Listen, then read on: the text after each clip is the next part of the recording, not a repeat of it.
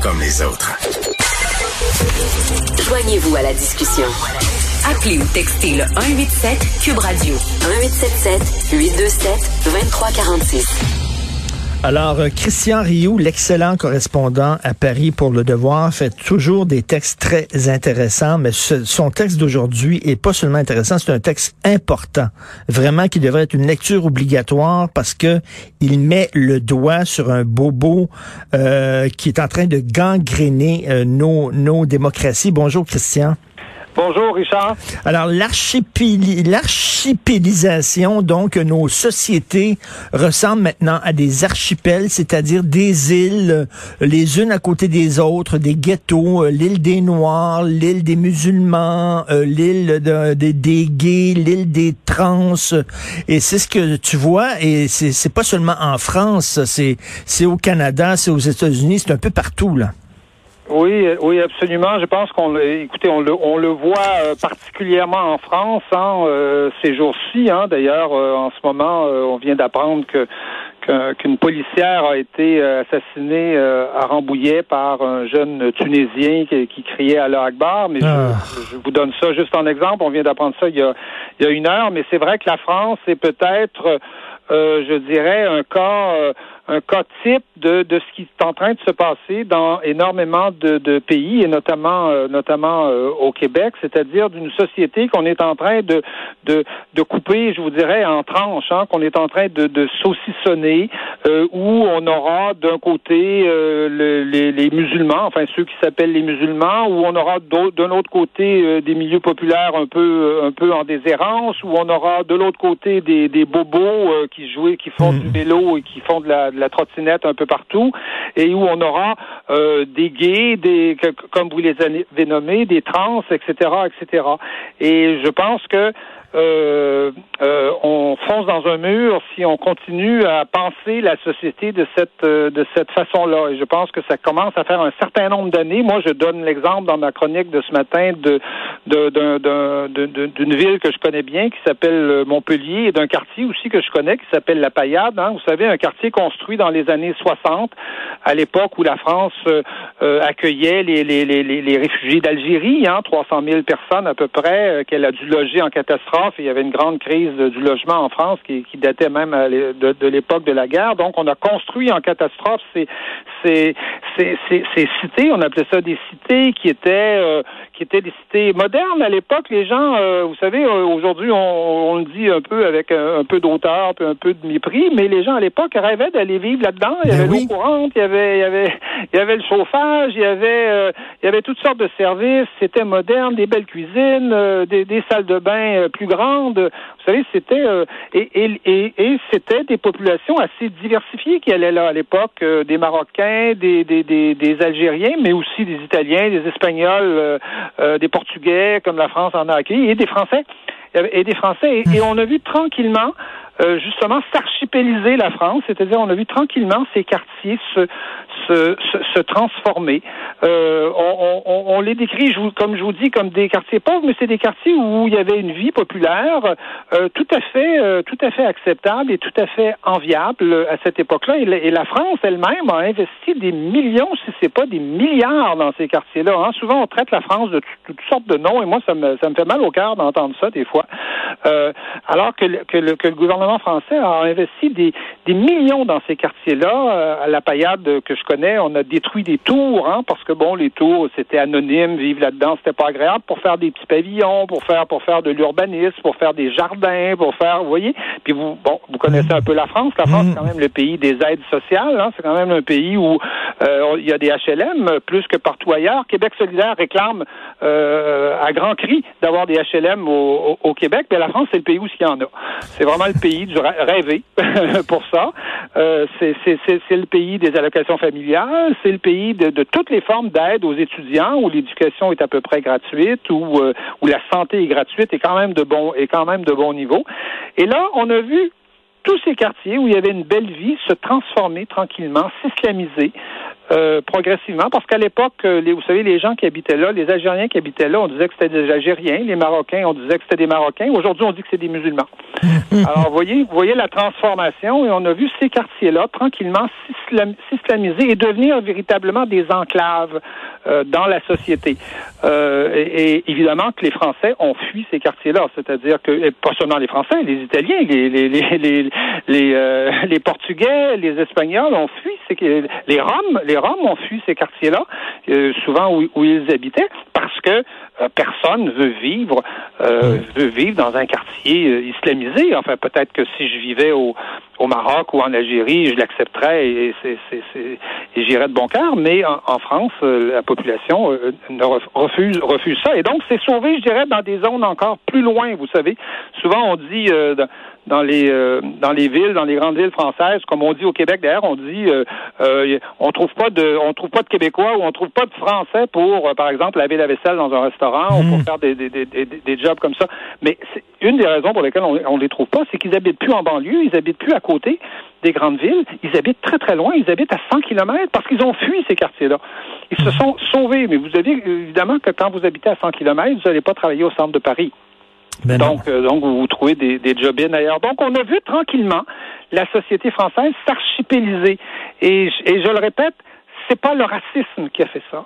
C'est pas du tout le racisme. C'est d'autres facteurs qui expliquent cette archipélisation-là. C'est le fait qu'on veut plus aujourd'hui qu'une certaine partie de la population ne veut pas être française. Alors qu'à l'époque, elle s'intégrait. À l'époque, euh, elle faisait des montants, elle faisait des Aznavour, elle faisait, vous savez, des gens comme ça, des Mouloudji. Ben Et euh, aujourd'hui, aujourd'hui, ça, ça ne marche pas pour toutes sortes de raisons. Et la fin de votre texte est vraiment percutante. L'homme étant par essence une bête identitaire, enlevez-lui la nation et il se rabattra sur ce qui reste, c'est-à-dire le clan, la secte, l'ethnie, le sexe ou pire, la race. C'est aujourd'hui ce qui est en train de se produire sous nos yeux. Absolument. Je pense, je pense que la, nation est une grande invention de, du genre du genre humain. Euh, avant, on a eu, euh, vous savez, avant, on a eu des, des, des, familles, on a eu des ethnies, on a eu, euh, on a eu des clans, on a eu, on a eu des empires et euh, surgit euh, il y a un siècle il y a deux siècles à peu près l'idée de la nation, c'est-à-dire l'idée de faire nation, c'est-à-dire de prendre des gens d'origine différentes, souvent qui parlaient même à la limite des gens des, des langues différentes, et de leur donner une identité commune. C'est-à-dire que la nation, vous savez, c'est la seule identité dans toutes celles que vous avez nommées qui est accessible à tout le monde. Euh, euh, euh, l'identité trans, c'est bien beau, mais pour moi, c'est inaccessible. je, je, je, suis pas une femme, donc je peux pas rentrer dans, dans, dans, dans cette identité-là féminine, uniquement féminine. L'identité homosexuelle non plus. Excusez-moi, je, je, je, vais pas me convertir. Ben, c'est trop tard. L'identité ethnique, l'identité musulmane non plus, je peux pas, je peux pas y entrer. Par contre, l'identité nationale, c'est ce qu'on a inventé pour accueillir tout le monde. Mhm. Et, mhm. aujourd'hui, comme, comme je vous dis, on est en train tranquillement de détruire ça. Qu'est-ce que fait le, juge Blanchard tranquillement au Québec, là, justement, avec euh, sur la question de la loi 21, sinon de détruire la possibilité pour les Québécois de faire nation. Mais faire nation, c'est la possibilité d'intégrer des gens, c'est la possibilité de mettre tout le monde ensemble. Et le rôle de l'État, c'est ça. Alors, de plus en plus, on voit des États qui sont là à, ne parler que de racisme, à l'inventer pratiquement, à essayer de séparer les gens, de saucissonner la population en toutes sortes d'identités euh, différentes, alors que le rôle de l'État, c'est de faire du commun. C'est de mettre les gens ensemble. Vous savez, la société, par définition, elle est, elle est pluraliste, elle est, euh, elle est diverse. La diversité, c'est l'état normal des choses, de la société. Toute société est par essence diverse. Euh, le rôle de l'État, et de la nation, avec la nation en particulier, c'est justement de fabriquer du commun, de fabriquer une identité nationale, de faire en sorte que tout le monde puisse accéder à, cette identité-là et se retrouver sur un pied, sur un pied d'égalité. Évidemment, en France, si on commence à avoir des enclaves musulmanes d'un côté, euh, on, on fait on fait plus nation. Ici au Québec, les commissions scolaires ont le droit d'appliquer toutes les lois qu'elles veulent et non plus les lois du Québec. Évidemment qu'on fait plus nation. Après ça, on va se retrouver avec des, on va on va se désoler d'avoir des sociétés qui sont des sociétés euh, violentes où les gens ne, ne, vivent pas ensemble et ne s'endurent pas. Euh, on n'aura que on aura que, que, que les résultats qu'on a suscités finalement.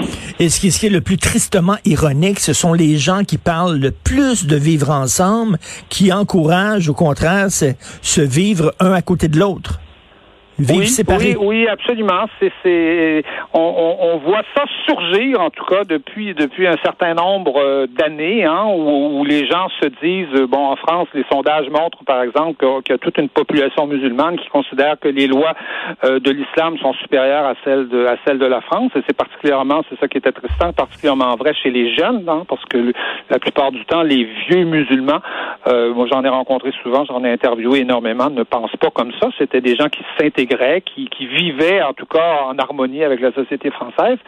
Euh, euh, et, et, et, effectivement, au Québec, on, on voit cette espèce d'explosion euh, euh d'hystérie anti, mm. antiraciste aujourd'hui qui, qui est devenue qui est devenue complètement cinglée. C'est-à-dire qu'à la limite, on ne sait plus ce qu'est le racisme. On, nous sommes tous racistes. C'est comme s'il y avait des s'il y avait des races aujourd'hui supérieures pratiquement. Et tout ça ne fait que, que fractionner que fractionner la société. On a beau parler effectivement de vivre ensemble. Euh, euh, une nation pour fonctionner, pour vivre ensemble, justement, euh, J'aime pas beaucoup moi cette expression-là de vivre ensemble. Je trouve que c'est, je sais pas qui l'a inventé. Ça vient des universités euh, euh probablement. Euh, je préfère parler d'identité nationale. Euh, René Lévesque parlait d'identité nationale. Gilles Vigneault parlait d'identité nationale. Et je pense que oui, on doit, sans que ça soit une prison, hein, l'identité nationale, c'est ce qui nous permet de, de vibrer un peu au même, au même, au même diapason. Alors, c'est drôle parce que les, les, les gens de gauche n'arrêtent pas de pourfendre le concept de nation en disant que ça exclut, alors que ben non, ben non, au contraire, ça inclut. C'est les autres, euh, c'est l'identité basée sur la race, sur, euh, euh, sur le sexe, sur l'orientation sexuelle qui exclut, comme vous le dites si bien. Oui, oui, absolument. L'identité nationale, c'est ce qu'on a inventé justement pour réintégrer les gens. Et c'est ça qui, c'est ça qui me fascine. On parle de, on parle d'exclusion, de, de, de, tout ce que, de tout ce que vous, euh, que vous nommez. Et effectivement, on supprime la nation. Donc, le seul, la seule identité qui était accessible à tous, où tout le monde peut se, retrouver, c'est la place publique, la nation. Hein? C'est, le, c'est la place publique. On est chacun dans nos maisons, mais on peut se retrouver sur une, sur une, sur une place publique tous ensemble. Et il y a que la nation qui nous offre, euh, qui nous offre, qui nous offre ça véritablement. Mais bon, euh, oui, la, gauche, a, vous savez, la gauche a toujours été euh, quelque part très universaliste et très internationaliste. Et je, moi, je suppose qu'à une époque où je dirais, les empires sont de retour, hein, hmm. parce qu'on on, voit les empires revenir, euh, la Chine, l'URSS, la, pas l'URSS, la, la, Russie aujourd'hui, ben euh, l'empire, l'empire américain. Mais c'est vrai que les, les nations sont pour ces empires-là des, des empêcheurs de tourner en rond ou d'empirer en rond. Je ne sais, pas comment il faut on pourrait le dire, mais euh, mais et les, les, empires préfèrent, vous savez, euh, fonctionner avec des ethnies ou négocier avec des avec des groupes ethniques, avec des races, avec des clans.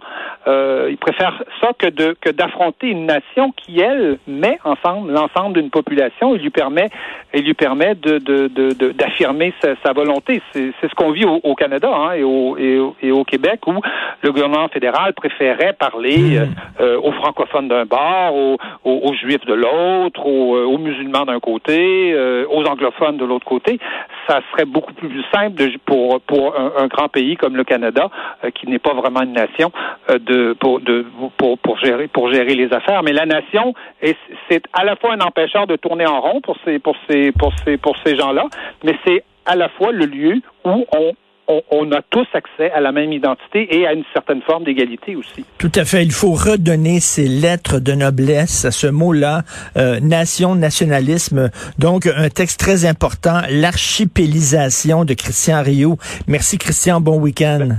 C'est moi qui vous remercie, Richard. Merci. on sur un texte dans le devoir. Merci.